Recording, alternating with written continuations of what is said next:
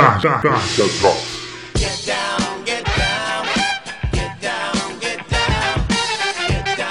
Muito bem, meus amigos, sejam bem-vindos ao Tarja Drops, o podcast extraordinário do Tarja Nerd. Eu sou Daniel Gustavo e sentados aqui comigo, seguindo o compasso quaternário da partitura, Bruno Nogueira. Opa, e aí galera? E Raul Martins. Eu tomaria uma Itaipava com o tio Will. de dois reais, dois rex, é. dois rex. Hoje vamos falar aqui justamente de John fucking Williams, ou simplesmente John Williams, ou então Willzinho, né? Os mais íntimos. um dos maiores ícones das trilhas sonoras do cinema, né? Se não o maior está completando agora, no dia 8 de fevereiro, 85 anos de muita música e criatividade, né, cara? Aê! Fique com a gente para saber mais sobre a vida, carreira e com certeza as obras de John Williams logo após a vinheta. Esse podcast é meio mais ou menos, mais ou menos, mas o conteúdo dele é maneiro pra caralho. Tarja Drops.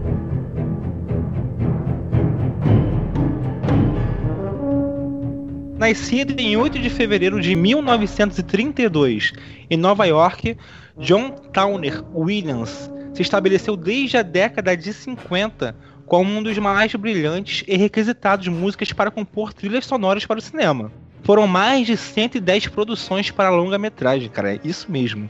Ganhando 6 Oscars no total e 50 indicações agora depois do Star Wars Episódio 7, né? 50 indicações ao prêmio aí da Academia de melhor trilha sonora, né, cara? Ele só perde pro Walt Disney, né, com relação ao quesito de indicações ao Oscar, né, cara? No currículo, muitos filmes e trilhas aclamadíssimas, né? Pra exemplificar isso, né, basta falar que ele é autor do tema de Star Wars, né?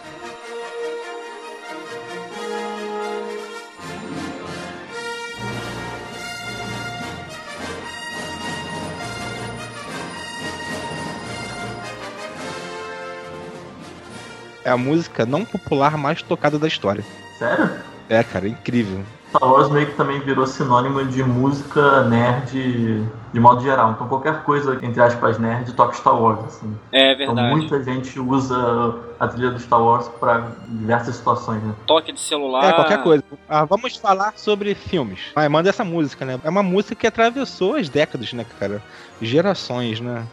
Não, e também, é... tipo, música, música épica, música de Star Wars, música de momento de música de auditório, música de Star Wars. Ela, ela toca em qualquer situação, cara. Se duvidar em festa de 15 anos, alguém deve tocar música de Star Wars. e tem as músicas para momentos galhofa também, né? Que muitos deles são da trilha sonora do Indiana Jones, né? Sim, sim.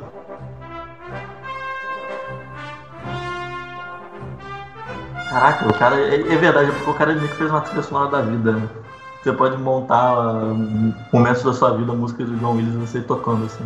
Pois é. Cara, o cara é muito foda, né? Tem mais de 110 filmes no currículo. E tem ano aqui, como de 1966, que ele simplesmente, em um único ano, fez trilhas para seis filmes diferentes, né? Ah, ele é tipo a versão ah. reversa do Nicolas Cage. Ele consegue fazer filmes pra caralho, mas ele consegue fazer bons filmes. Puta que pariu. Mas não esqueçamos também que rola algumas críticas de algumas pessoas sem Jesus no coração, né? Sem... Pô, cara, eu sou ateu aí. É, sem, sem o universo no coração. sem tal no coração. É, sem o. Como é que é o nome do Darwin? Sem Darwin no coração? Qual é o nome que... do Darwin? Darwin. Então, tem gente que critica porque, por mais que ele tenha sido indicado 50 vezes ao Oscar, né? Ele só ganhou 6. Pra quem gosta de ver pelo lado negativo, ele perdeu 44 vezes, né? O Oscar. Mas só de ser indicado já é uma vitória, né? Pô, mas peraí, ele, então talvez ele pode ser também o maior perdedor de Oscar de todos os tempos? pode alguém? ser também. Tudo vai depender daquele lance, né? Você tá olhando o copo meio cheio ou meio vazio, né?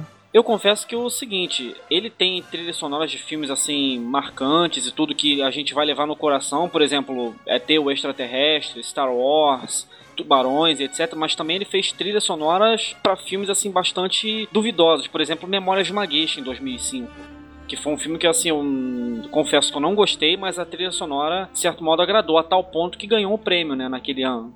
Pô, mas se você vai pensar Memórias de uma Geisha, bem ou mal, apesar de que não seja um puta filme, na época que ele saiu, ele foi um filme que fez sucesso pra cacete, assim. É, foi um best-seller, né? Ele foi adaptado de um best-seller.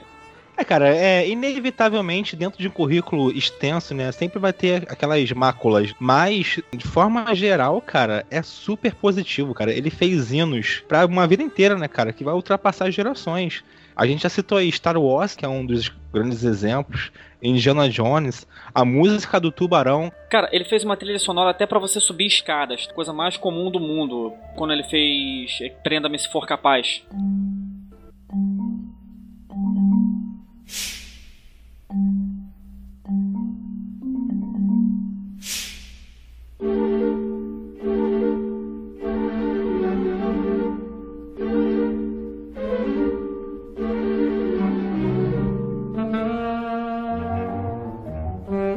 Subindo aquelas escadas do trabalho assim, eu, eu, às vezes eu imagino essa música na minha cabeça. Mas agora, esse negócio do tubarão teve uma situação engraçada, né? Que se eu não me engano foi a primeira vez que ele trabalhou com o Spielberg. E aí o Spielberg contratou ele e falou, cara, eu quero uma trilha grandiosa. Ele não queria assim uma coisa grandiosa no sentido de épico, de aventura. Ele queria uma coisa épica, tipo assim, quando chegasse a situações de tensão, era pra música subir e ter aquela orquestra foda. Isso também a gente esperava um pouco nos filmes de terror mais clássicos, onde isso acontecia muito, né? Ela menos falou, chá comigo, chefe. Aí foi lá e tal, ficou um tempo fazendo. Aí quando ele voltou, ele chegou com uma parada extremamente simples em termos técnicos.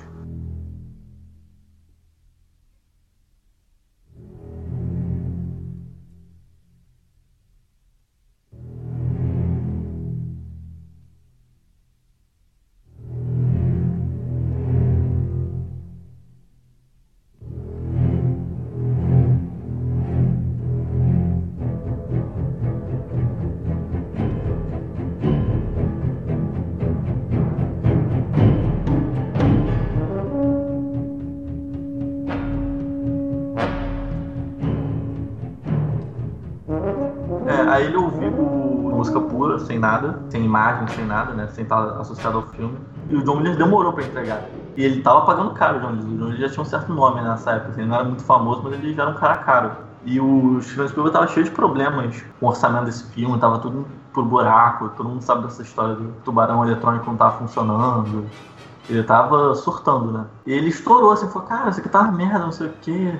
Porra, ah, bah. Aí o Williams falou, não, cara, coloca junto com as coisas que você já filmou que você vai ver que vai estar tá bom. Confia no pai.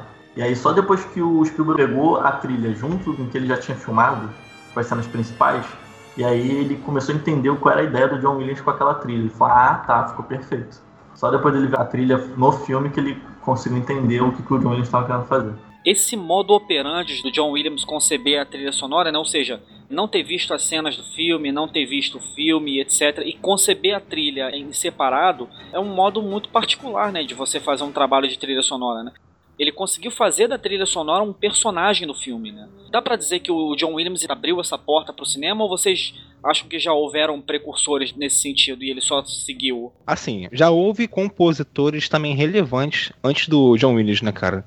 O próprio Henry Mancini, Sim. né, que foi um cara que ele também bebeu bastante das influências, que é um cara que ficou super famoso, Henry Mancini, né? Inclusive criou um programa de televisão para ele. E também aquele compositor italiano Mario Tedesco, né? Eram compositores que ele bebeu bastante das influências, estudou, né? Foram alguns compositores importantes que antes dele já faziam trabalhos legais assim com relação à trilha sonora. Mas realmente o filme do, por exemplo, a trilha do Hitchcock lá, do filme Psicose, entendeu? Aquela trilha ali também é, é foda, né? Uma trilha marcante. Você escuta, já é remetido a cinema, remetido a filme de terror. A parada que realmente foi um negócio. E foi antes do estouro do John Williams, né? Mas só que eu acho que o John Williams realmente é um divisor de águas, digamos assim, né? Ele cria uma nova forma de fazer isso, porque vocês estão esquecendo que no cinema houve toda a era de ouro dos musicais, onde orquestra e compositor eram talvez às vezes caras mais importantes do que os atores e tudo mais, porque eles aqui davam todo o ritmo do filme.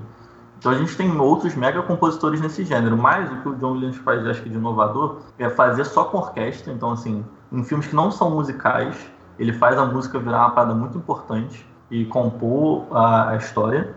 Eu acho que isso que ele faz, assim, com maestria e traduzir uma emoção em um gênero, assim. Ele faz um, uma trilha sonora que define aquele gênero. Tipo, essa é a música de aventura, a música do Indiana Jones. música de super-herói, é a música do super-homem. Música de space opera, é a música do Star Wars. Ele cria músicas para os gêneros, assim, não só para o momento ali do filme. É uma coisa mais plena, né? Por exemplo, eu citei aqui o Henry Mancini. O Henry Mancini foi o cara que compôs a música do Pantera Cor-de-Rosa, né? Que é uma música também icônica, né? Uhum. Porém, né, as músicas do John Williams elas parecem que são mais plenas, né? Ela ultrapassa o personagem. Por né? isso que eu coloquei o John Williams assim num patamar é, diferenciado, porque é o seguinte.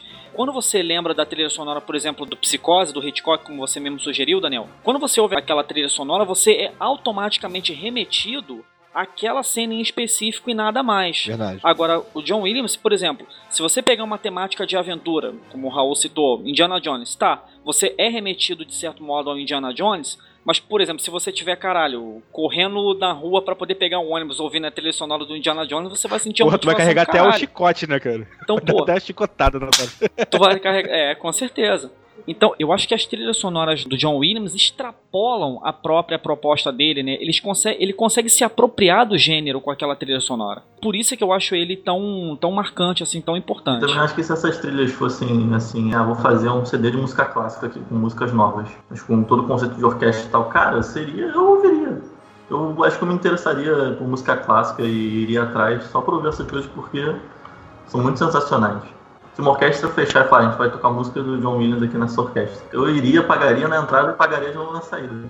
Para sua comemoração tem eventos desse tipo, sim. No Teatro Municipal, uma vez aí, teve tributo ao John Williams. Aí, tipo, os maestros entravam na performance, eles entravam trajados do filme que eles iam tocar. Por exemplo, trilha sonora do Star Wars, aí entrava o maestro vestido de Darth Vader. Aí depois, por exemplo, aí saía a trilha sonora do Star Wars, entrava do Superman. Aí entrava um cara vestido de Superman, fingia dar um soco no Darth Vader e aí depois assumia o lugar, aí tocava lá tema do Superman. Tem esse tipo de evento sim. Eu não sei se academicamente ele é bem visto. O acadêmico tem essas merda, né? Eles acham que tudo é profanação do clássico, etc. Eles acham, de certo modo, vulgar, assim, essa coisa de trilha sonora, não é um bar, não é um Chopin. Pessoas com capiroto no coração, né, cara, criticam o John Williams com relação a algumas trilhas dele serem muito repetitivas, né? Terem algumas partes que sempre perpassam nas trilhas de qualquer filme dele. Porém, né, cara, é inegável o legado que ele deixou, né? Geralmente o pessoal fala, ah, o John Williams é foda, não sei o que e tal. E realmente o cara é foda e você fica com uma sensação de que o cara nasceu foda. De que ele nasceu tocando piano, nasceu orquestrando, caralho. Mas tem dois filmes que eu acho que dá pra ver onde o cara tá lá, você não sabe que o cara tá lá, mas o cara já tá fazendo e pegando as coisas, o jeito, digamos assim. São dois filmes que eu já falei no Tarja Classics, que é o Quanto Mais Quente Melhor.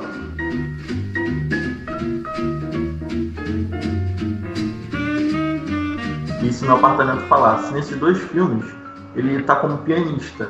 Como é que o piano era usado nesses filmes da década de 60? Ele era usado justamente para criar atenção e quebras de expectativa e tal. Então esses dois filmes são meio comédias. Então o que, que ele faz muito? E você tá vendo o filme, tá lá falando uma situação, e aí tem um pianinho no fundo. E o pianinho ele compõe a cena. Então, por exemplo, alguém cai, o pianinho vai lá e faz um dum, dum, dum da coisa caindo.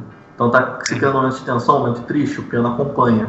Você vê que nesses filmes, que são filmes sensacionais que você tem que ver, o cara ele tá fazendo um trabalho ali simples, ele não tá compondo, ele não tá comandando uma orquestra, mas ele tá pegando as coisas básicas de compor uma cena.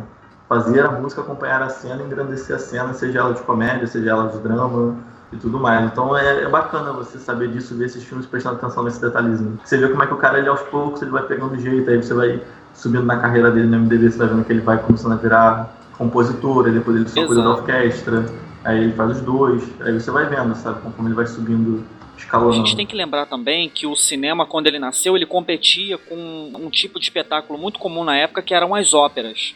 Essa competição, né, durou bastante tempo aí, até década de 30, 40 mais ou menos, aí depois começou a bombar a Segunda Guerra Mundial e aí o cinema ganhou uma dimensão um bocado maior, né? Depois que o cinema ganhou som, aí fudeu, né? Aí, aí fudeu, é realmente. A ópera tem essa coisa, né, de assinar uma determinada cena com alguma sonoridade, com algum recurso musical, com alguma frase musical, e ela é toda pautada nisso, né? A construção estética da ópera é justamente usar a música como tema principal. Os atores, o cenário são só pano de fundo.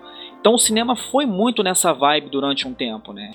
Depois é que o cinema foi começando a se apropriar desses elementos, assinar uma cena com uma trilha sonora marcante, e eu acho que o John Williams foi bastante importante nesse sentido. O John Williams começou sua carreira, né, cara, como orquestrador de grandes compositores, como Alfred Newman, né, foi um cara que também fez história com relação a trilhas sonoras, que ele foi indicado nada menos que 45 vezes também. O John Williams ultrapassou o Alfred Newman, né, o mentor dele, em 2012. Porém, o Alfred Newman, ele tem nove estatuetas e o John Williams só tem seis. Já mostra aí que aquela vertente do copo meio vazio, né? Dizendo que o John Williams perdeu mais, né? Fica aí, né, que ele já foi desde cedo garimpado e lapidado nessa coisa de fazer trilhas sonoras realmente, né, cara? E ele ganhou notoriedade em Hollywood, né, por sua versatilidade e composições de jazz, né? Apesar da academia às vezes ser meio escrota com ele, o pessoal tem que se curvar diante dele porque ele trabalhou ativamente na, numa das melhores adaptações do Violinista no Telhado, que é uma parada totalmente musical. Exato. Ele fez a adaptação, ele, fez, ele cuidou da orquestra e fez as conduções. Isso foi em 1971, esse filme é porra, conceituadíssimo e demanda uma capacidade muito grande de cuidar dele porque ele tem fala no meio da música, ele tem só um instrumento em cena. E ele fez assim a versão definitiva pro cinema do Violinista no Telhado. Que inclusive essa trilha sonora foi premiada, né, na academia. Foi o primeiro Oscar que ele ganhou, né? Ele foi indicado pela primeira vez em 1967 pelo filme Valley of the Dolls. Ele perdeu essa disputa e a primeira vitória só veio realmente com o violinista no telhado.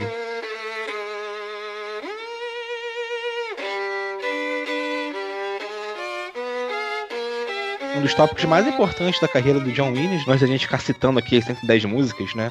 A gente não vai fazer isso aqui, com certeza. É a sua amizade quase que visceral com Steven Spielberg, né, cara? Grande gênio aí, né? Da década de 70, 80. Steven Spielberg. Mas eu me pergunto, será que é amizade mesmo? Ou é só, tipo, negócio? Será que, se duvidar, o John Williams já pegou a mulher do Spielberg, tem um negócio e tal? Será que eles trabalham juntos porque Caralho. eles são muito bons?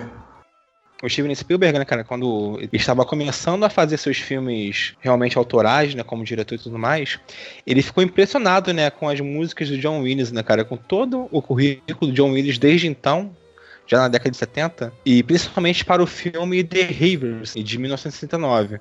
E o Spielberg estava convicto de que o Williams poderia compor só um musical que desejava para qualquer um dos seus filmes, né? E aí começou essa parceria que muitos falam em amizade, mas realmente a gente não sabe se essa amizade é realmente comercial ou não. Mas de qualquer forma, fomos brindados, né? Com essa parceria aí com excelentes trilhas sonoras, cara. E essa parceria dos anos 80 entre Spielberg e John Williams vai voltar agora em 2018 com o lançamento do Jogador Número 1, né? Ele foi escalado para conceber a trilha sonora do filme, né? Vamos ver como é que vai ficar. Ai, que com saudade do Bruno falar do jogador número 1, cara. Eu tava até. O personagem já tava até meio descaracterizado. É mesmo, Bruno. Eu acho que desde a última vez que a gente zoou pra caralho o Bruno no programa. Ficou recluso, né? Ai, não vou falar. Ele veio recluso, cara. Só que hoje a fera foi solta, né, cara? Ah, Hoje a fera foi solta, com certeza. Agora ferrou, agora vai ser referências e tudo mais de jogo número 1 um direto. Mas tudo bem. Não, eu vou tentar me controlar. Qualquer coisa você edita aí. E dentro dessa contribuição com o Spielberg, onde tivemos filmes e trilhas icônicas, qual assim que você acha que é mais que ressalta aos olhos, assim? Começou com a, a mais famosa assim dele quando estourou assim, ele com o Spielberg estourou foi o Tubarão. E aí começa todas as sequências famosas, vem Star Wars, depois vem Indiana Jones, e aí depois vem outras que são filmes muito famosos do Spielberg, mas onde a trilha dele não ressoou tanto que foi, por exemplo, na lista de Schindler. Contatos imediatos de terceiro grau. Contatos Imediatos Terceiro Grau, aí tem o ET, Grande Se For Capaz também, que é muito bom. Quando eles se separam, aí o Spielberg começa a trabalhar no Harry Potter. O Spielberg não. O John Williams começa a trabalhar no Harry Potter. 99, 2000, né? Uma parada dessa, não foi? Sim. Harry Potter foi 2001. Tan, tan, tan, tan, tan. E muita gente não sabe que é ele, apesar dessa música ter ficado famosíssima, o pessoal meio que esquece que foi ele que fez. Na verdade, né, é fácil esquecer porque ele faz quase praticamente todos os filmes, né? Aí você sempre já acha que é ele e acaba não falando mais nada, né? E Outro que a Claro. gente está esquecendo, que também foi tão impactante com todos esses, duvidar um dos mais impactantes que não foi com o Spielberg, que foi a trilha do Super-Homem. Verdade.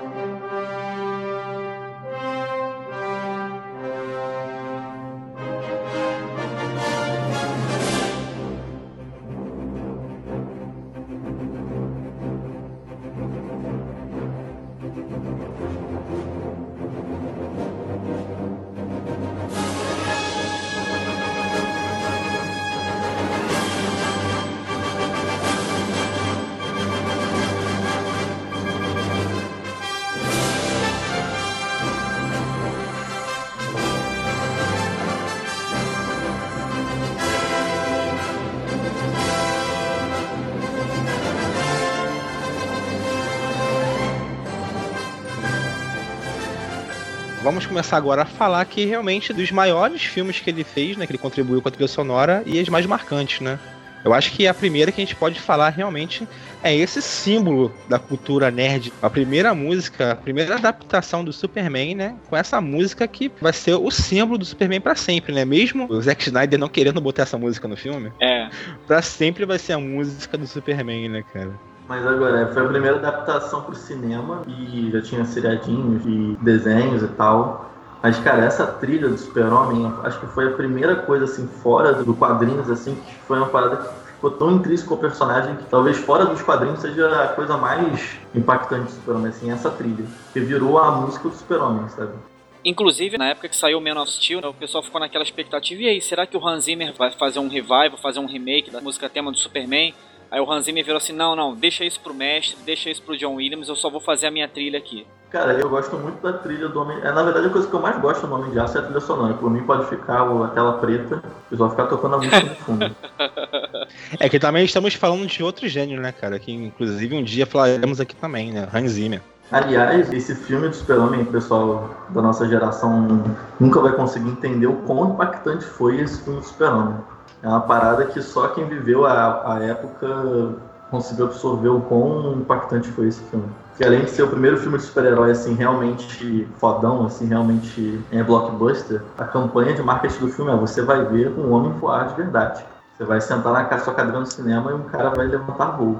E uma outra música que chega a ser mais marcante, na verdade, né, que o filme do Superman, que o John Williams fez em 77, um ano antes de fazer a trilha do Superman, que foi a trilha do Star Wars Uma Nova Esperança, né, o episódio 4. Que além do tema do Star Wars, que a gente já falou aqui anteriormente, ele ainda nos brindou com a Marcha Imperial, cara.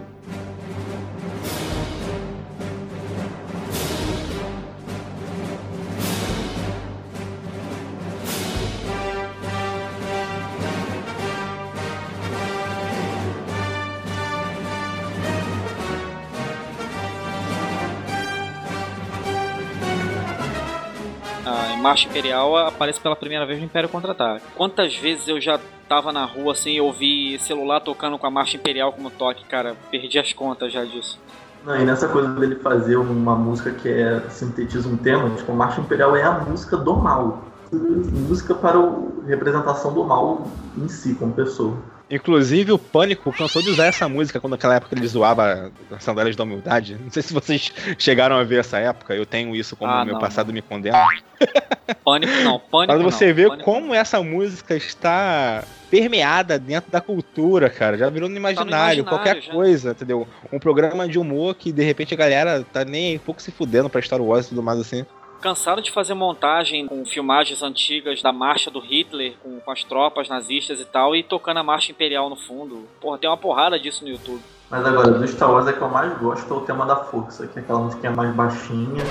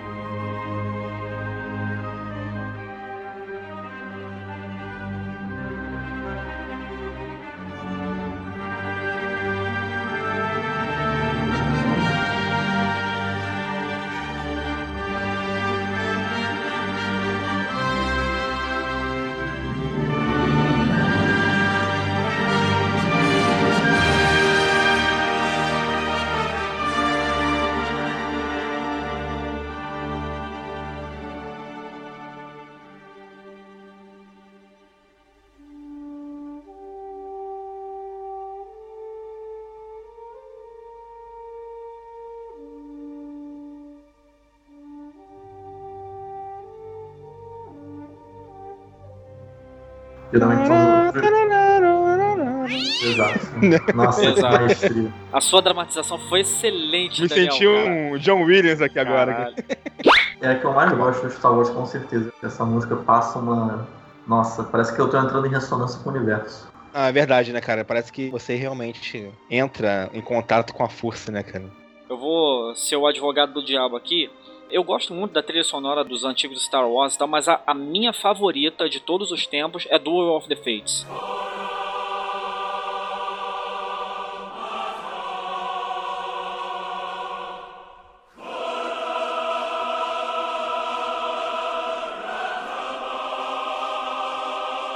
que é, apareceu pela primeira vez na Ameaça Fantasma, né? Que é aquela música tema da luta do Darth Maul com o Qui-Gon Jinn e o Obi-Wan Kenobi. Aliás, é outra situação em que você pode deixar a tela preta e só ficar ouvindo. Pô, eu gostei da luta, cara. Gostei, vai gostar, gostar, eu gosto de muita coisa. Eu gosto de, de paçoca, entendeu? Mas, mas, pô, essa é realmente, assim, foi uma parada que quando voltou, né, essa nova trilogia aí, cara, o cara tava com uma situação muito séria porque ele tinha que competir com ele mesmo, né? Verdade, verdade. Que inclusive. Essas do- músicas não entraram no imaginário popular, mas são músicas excelentes. Duel of the Fates, inclusive, que foi usada na luta do Mestre Yoda contra o Conde Dukan, né? Interpretado aí por ninguém menos que o Christopher Lee, né? Sim.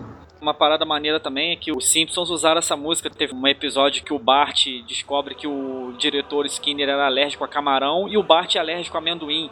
Aí eles amarram cada um, né? Um camarão e um amendoim, assim, eles ficam tocando espadas assim. Aí tocando Duel of the Fates no fundo. Porra, engraçado do caralho. Ah, eu lembro Outra- disso, é, realmente isso é muito foda. Outro ícone de trilhas sonoras aí assinadas por John Williams é o Indiana Jones, né? Que, como bem comentou o Raul em podcasts anteriores, né? O Spielberg queria dirigir um filme do 007 e tudo, só que eles nunca conseguiam direitos autorais. Então eles resolveram criar um personagem novo, né? Ele e o George Lucas.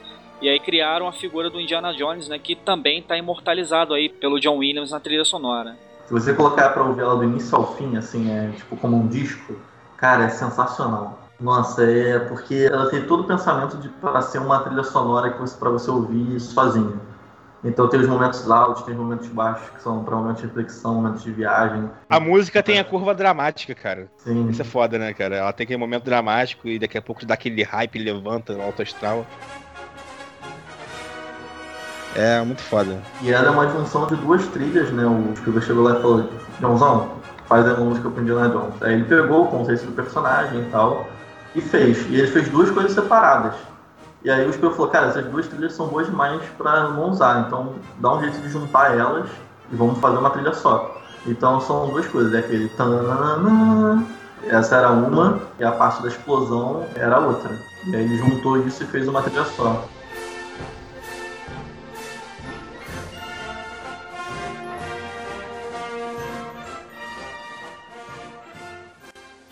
Um outro filme que ele colaborou com a trilha sonora, que a gente até já citou aqui, que foi do Tubarão, é uma música que realmente marcou bastante. Não só, né, por se realmente se tratar de um símbolo de um filme de suspense, né? Mas a genialidade de se tirar uma música dessa, com boa parte dela sendo tocada com apenas duas notas, né, cara? Só com tão, tão, tão, tão. E vai aumentando o ritmo. Aí lá pro meiuca do filme já começa, né, a entrar a orquestra mas ainda assim mantendo aquele espírito do tandam, né? Das duas notas, né? É uma música que realmente explicita a genialidade, né, cara? Que está né, também em coisas simples. Cara, e uma que eu gosto muito também é essa a do Harry Potter, cara, a música principal do Harry Potter que ele fez. Cara, eu acho uma parada absurda, cara, eu acho boa demais. Ele conseguiu captar o espírito legal, né, do ambiente e tal, da trama. Eu, eu achei isso muito bom também. Você ouve essa frase musical, você sabe que tá se tratando de Harry Potter. E o Harry Potter é uma coisa complicada, porque se pra pensar uma coisa que é jovem, assim, mas é meio dark, é uma coisa. É muito único, né? Assim, é difícil de explicar o- a vibe de Harry Potter. E essa música traduz perfeitamente qual é a vibe do Harry Potter. É uma coisa que é alegrinha, mas é meio dark ao mesmo tempo, né? Uma dark fantasy infantil, sei lá, não sei explicar. Ele ficou até o Prisioneiro de Azkaban, né, cara? Ele fez os três primeiros, né? Isso. Do Harry isso. Potter, né? É, depois desses filmes, eu sei que cada filme teve uma trilha sonora específica, né? A música tema do Harry Potter continuou sendo a música do John Williams. Sim. Essa música central, né, essa música tema do Harry Potter, foi mencionada assim em algumas frases musicais, né, ao longo das outras trilhas sonoras, né? Não, e também a música, ela foi gradativamente ficando um pouco mais dark, conforme os filmes também foram ficando mais dark. É. A partir do quarto, né, Cálice de Fogo, a trama em si toma um contorno bem pesado, né? E aí quer dizer exigir uma curva também da trilha sonora e tal. Voltando aí ao ano de 1977, outro filme que também a trilha sonora é bastante celebrada é Contatos Imediatos de Terceiro Grau, né, cara? Que tem aquela musiquinha, né? Do contato que, que se faz efetivamente com as inteligências alienígenas. E, cara, essa música é o que o John Williams mais próximo chegou da música atonal. Eu fui conhecer essa linguagem estética de música atonal por meio dessa trilha do John Williams. Explica o que, que é a música tonal. Música atonal é o seguinte, é aquela música que ela não tem uma frase musical embalando toda ela. Mais ou menos assim, ela tem um recorte, aí depois muda para um outro recorte, nada a ver, e ela não tem linearidade. Ela é toda recortada. Por exemplo, você começa lá. Tan, tan, aí depois eles vão. Aí daqui a pouco tem os fom, fom. Isso.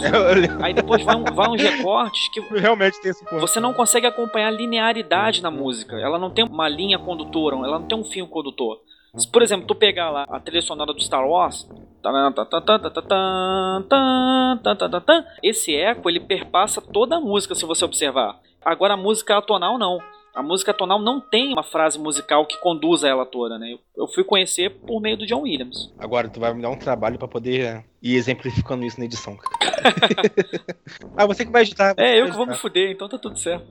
Mas agora, Continua. outro trabalho dele com o Spielberg, que eu não sei se foi ele que fez, é a música tema do Jurassic Park, não é? Foi. Não, foi ele que fez, pô.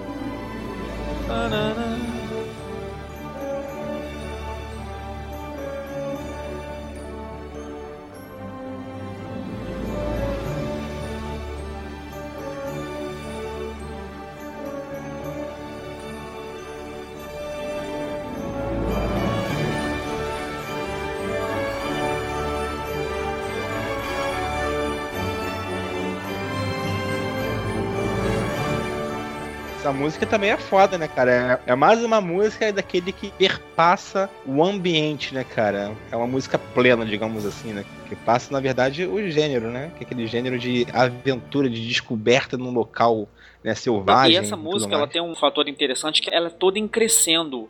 Ela assim, ela começa baixinha, É. ela começa assim com alguns toques ali.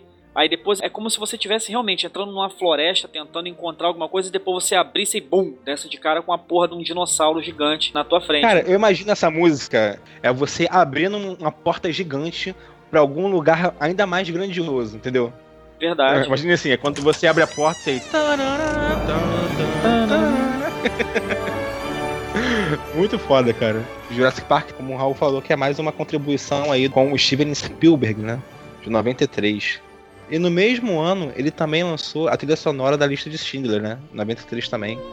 Que já foi uma trilha sonora bem diferente das que a gente tá citando aqui, né? É, ele consegue dar uns tons dark, né? Apesar da lista de Schindler não ter assim uma frase musical específica dessa trilha, né? Mas agora, tem também um que ele fez recente com o Spielberg, que eu achei muito bacana. Sei lá, pelo menos aqui no Brasil não fez muito sucesso, eu acho que é um filme ótimo. Que é da adaptação em animação pro Tintin. Era um filme que o Spielberg estava querendo fazer há muito tempo, só que ele não conseguiu direito de jeito nenhum. E aí quando ele fez, ele chamou o tio John, e aí eles fizeram a trilha e ficou bem legal, cara, a trilha do Tintin. O filme ficou bem bacana. Ele também fez com o Spielberg o Lincoln, né? Que também é recente, 2012. E o Cavalo de Guerra, né? War Horse. Caralho, que é 2011. chato pra. São dois filmes chatos pra caralho. E olha que eu sou. Eu estudo história, eu achei chato pra caralho. Ah, é, cara. É, é muito lento, né, cara? É muito E aí arrastado que a porra daquele cavalo também assim, chega, acabar, só- chega, acabou. o cavalo de guerra lá, ele tem músicas bacanas, assim. Só que, como o filme é muito meloso, as músicas são meio melódicas também. Porque isso é um outro problema da trilha sonora. Às vezes a trilha sonora ela deixa a situação meio melosa. E o John Williams também fez a trilha sonora do Indiana Jones de 2008, né, cara? Eu até esqueço qual é o subtítulo. Reino É, da o Caveira Reino de da Cristal. Isso, Reino da Caveira de Cristal. Não, é que na verdade o título todo é Indiana Jones, o reino da caveira de cristal que você pode enfiar no seu cu, seu filho da puta. Pô, cara, eu gostei desse Ah, filme. Bruno, desse. Eu achei Ah, não legal. vai tomar no cu, Bruno. Sério, eu Bruno, achei não, bacana, eu não. achei bacana. Bruno, para. Para. Pô, é Guilty Pleasure, então? Vai... Pô, achei maneiro. Possivelmente a trilha sonora não decepcionou tanto, né? O filme realmente foi uma decepção por se tratar, né, de um filme de Indiana Jones e colocar o Shia LaBeouf lá como... É, isso aí não- eu achei que ficou ruim mesmo. Eu achei que ficou chato mesmo. O Shia LaBeouf saiu do saco do Harrison Ford. Você consegue aceitar isso? Que o esperma do Harrison Ford de alguma forma gerou um Shia LaBeouf. Cara, eu sobre- até aceito o Kylo Ren, cara, mas o Shia LaBeouf não aceito não. Algumas trilhas sonoras que ele fez de filmes que eu adoro, né? O Patriota, Inteligência Artificial, Amistade.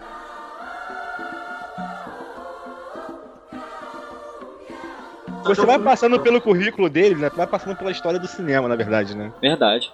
Ele não compôs a trilha, mas ele teve um trabalho intenso no Resgate do Soldado Ryan. Como arranjador, como compositor, comandou orquestra. E o Pô, Belo também Ficou tra- Capaz, que é um filme muito bom, com uma trilha mais simples, assim, mas que, porra, muito boa também. O Minority Report, cara. Minority Report, que ele fez. Guerra dos Mundos também. Ele né? fez Esqueceram de Mim, cara. É verdade, cara. Porra. Foda. Pô, pra tu ver, o cara passa pela comédia, passa pela aventura, passa pela fantasia, ficção científica, Suspense, terror. é, suspense, terror. Ele também fez a trilha daquele filme Hulk, né? A Volta do Capitão Gancho. Exato, é. Dustin Hoffman e o Robin Williams. Se você olhar a carreira dele no MDB, tem muita coisa que ele tá acreditado, mas coisas que não necessariamente ele refez coisas novas. Por exemplo, ele tem muita crédito em videogame. Mas basicamente porque os videogames são adaptações dos filmes e aí levam a trilha dele. Star Wars é um, né? É, tem Lego Star Wars, Star Wars Force Unleashed, Star Wars Motherfucker e os caralho é quatro. E ele tá, se eu não me engano, no último episódio de Smallville, As Aventuras do Superboy. Que é quando finalmente o jovem Clark lá vai voar depois de 8 milhões de temporadas e aí toca a música tema do Super-Homem. Nossa, velho. Eu não aguentei Ah, sério, essa isso aí pode incluir como mácula. cara. Clark, Com certeza. Agora uma pergunta. Que filme o John Williams não trabalhou na trilha sonora, mas que vocês gostariam que ele tivesse trabalhado na trilha sonora? Nossa, pergunta complexa, cara. Pois é. cara, eu acho que não consigo nem começar a imaginar, porque os filmes que me vêm à cabeça são os filmes que eu gostei da trilha sonora. Assim, eu acho que John Williams pode trabalhar em todos os filmes da Marvel, porque eu acho que as trilhas sonoras dos filmes da Marvel são meio caídas. Não, né? tirando dos. Vingadores, que eu acho bem marcante. A dos É, os Vingadores, Vingadores é é bem, tudo bem. bem marcante. É. O Homem-Aranha, ele tem uma ótima trilha sonora na primeira trilogia, que é do Danny Elfman, que é sensacional. Quem fala que é muito que morrer. Daniel, é. O- Do Homem-Aranha, a primeira, É. Daniel Elfman é mais um desses gênios, né? Porque ele fez a trilha do Batman, do Homem-Aranha. O Danny Elfman é parceiro do Tim Burton, né? Então todos aqueles filmes de animação, né? O Estranho Mundo de Jack, Edward Mãos de Tesoura, todos esses filmes são com trilha sonora assinada do Danny Elfman. Que inclusive o Danny Elfman, antes de trabalhar com trilha sonora, ele foi líder do Oingo Boingo.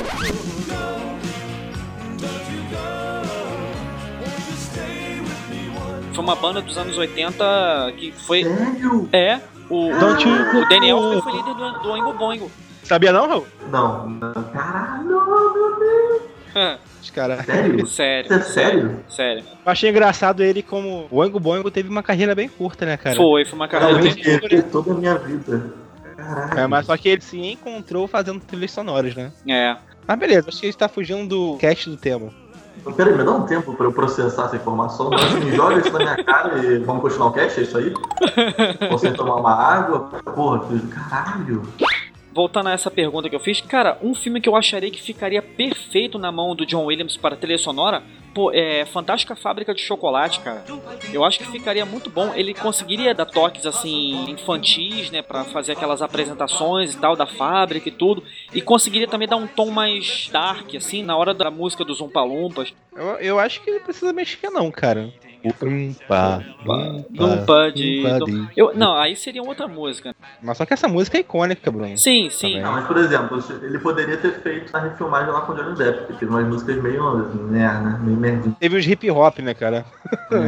Eu, então, a gente falou do Elfman, eu falo justamente que ele poderia fazer uma nova trilha pro Homem-Aranha nesse novos filmes que vão vir da Marvel. Eu diria isso. Poderia contratar o John Williams aí pra poder assumir aí as composições dos filmes da Marvel, cara. Eu acho que seria uma boa ação. Se bem que ele com 85 anos já não É. deve estar querendo muito trabalho. Eu achei a trilha sonora, por exemplo, do X-Men Primeira Classe maneira, do Henry Jackman. Não, cara, mas aí não é Marvel. Ah, tá. Pô, o Alan Sylvester, que dirigiu a trilha sonora do Vingadores, também ficou legal. E esse cara dirigiu, inclusive, a trilha sonora do Forrest Gump. Pô, acho que ficaria bacana. Mas enfim, Uma perguntinha aí pra vocês responderem. E vocês sabem quais foram os filmes que ele ganhou o Oscar? Os seis filmes ganhadores de melhor trilha sonora. eu sei que ET ganhou, Tubarão ganhou também. Star Wars Star ganhou Wars. três, né? Indiana Jones. A lista de E? Schindler e um violinista no telhado, como a gente falou anteriormente. Foi o primeiro. Seis Oscars, né? Inclusive, o John Williams também trabalhou na, na música tema das Olimpíadas de 84, né, cara? Tem que lembrar que é um feito, assim, bastante considerável, né? A melhor trilha sonora de Olimpíada pra mim foi a Olimpíada de, de Sydney, cara. Que teve encerramento aquela música do. Vangelis. Não, pô, do. Main Network, cara. Ah, tá. Caralho, vocês são pessoas muito específicas. Acho que eu não tenho uma música de encerramento de Olimpíada favorita, porra. Vai tomar no cu. Isso é muito específico, gente. Caralho. Eu lembro quando eu era pequeno, eu me amarrava naquela trilha sonora da Gloria Stefan. Someday. Também, de 96, né? 96. If isso. I can reach. Mas eu tava nascendo em 96. e vocês já estavam se emocionando com música de Olimpíada. Da Glória Stefan. Glória Stefan, Olha cara. aí. Agora a gente tem que saber qual é a música favorita de cada um do tio João. Puta, aí é. Vamos lá, quem começa aí? Caralho. Vai, vai você, ô, Raul. Você que. Eu que o quê? Fuder. É, você que começa, vai lá. não escolhi. Você, que- você que propôs. Então... Quem pergunta já tem a resposta na cabeça. É. Então, eu pensei muito sobre isso. E talvez Indiana Jones tenha sido um dos personagens, junto com Homem-Aranha, que mais influenciou minha vida. Talvez hoje eu faça história porque subconscientemente eu quero ser o Indiana Jones. Mas eu acho que eu vou dizer que é a trilha do Super-Homem, porque esses dois filmes do Super-Homem, o primeiro e o segundo, são os principais, né? Que tem a, a direção do Richard Donner, cara, esses filmes impactaram minha vida profundamente, a ponto de, no meu livro, eu- o segundo filme do Super-Homem tem um papel fundamental pro desenrolar da trama. Então acho que eu coloco a trilha do Super-Homem. Então, a minha trilha sonora preferida dele, cara, é uma escolha de Sofia aqui que tenho que fazer, que, porra, tá foda, cara. Eu vou descendo aqui a lista, é um filme mais marcante que o outro. Mas assim, já que eu vou ter que escolher qualquer desculpinha pra poder escolher uma, eu vou ficar com a trilha sonora do Tubarão, cara, que foi uma trilha, como a gente falou anteriormente, que é uma trilha simples, mas genial. E que dá pra você tocar facilmente num violão ou num teclado, que são só duas notas. Tum, tum, tum, tum. Ela foi bem presente também na minha vida. Um dos meus primeiros contatos com música clássica foi por meio do cinema, né? Foi quando eu assisti Star Wars, né? Aluguei uma fita na locadora, e coloquei aqui. Quando eu coloquei a fita no vídeo, eu dei de cara com aquela trilha sonora magistral do início de Star Wars. Então, a trilha sonora que me marcou, que me apresentou a música clássica, foi a trilha sonora de Star Wars mesmo, e por isso eu levo ela no coração mesmo. É a que eu mais gosto. Então é isso aí, né, gente? Já falamos aqui bastante sobre a carreira desse grande ícone aí das trilhas sonoras, né? John Williams, que pra mim e pra todos nós, né? Creio eu, que é o maior homem do aspecto do ser humano bípede, né? Deixar bem claro. Humano É o maior homem. total? É o maior homem aí com relação É o frontman das trilhas sonoras aí. isso. Ao melhor Uma- ícone aí Uma do. reflexão, eu não vou deixar o Daniel terminar. Caralho. Aí, até esqueci que ia falar, cara. Eu tava com o encerramento na cabeça. Que é o maior ícone aí das trilhas sonoras de cinema, né, cara? John Williams. E assim, né? A gente tava meio que prospectando aqui as próximas trilhas sonoras que ele vai fazer pra filmes, né? Que vai poder contribuir. A gente já falou aqui do Star Wars Episódio 8, né? Tem mais uma aí, né, Raul, que você tinha comentado também?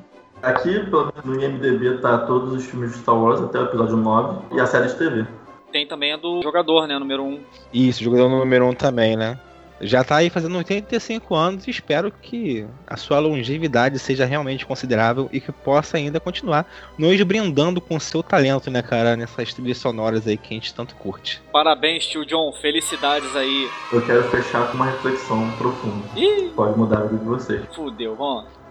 Como o Bruno magistralmente, o filósofo do Targa Cat, explicou que a música atonal ela é não linear, a gente pode dizer que a mente do Júnior funciona de forma música atonal. Júnior? A mente do Júnior.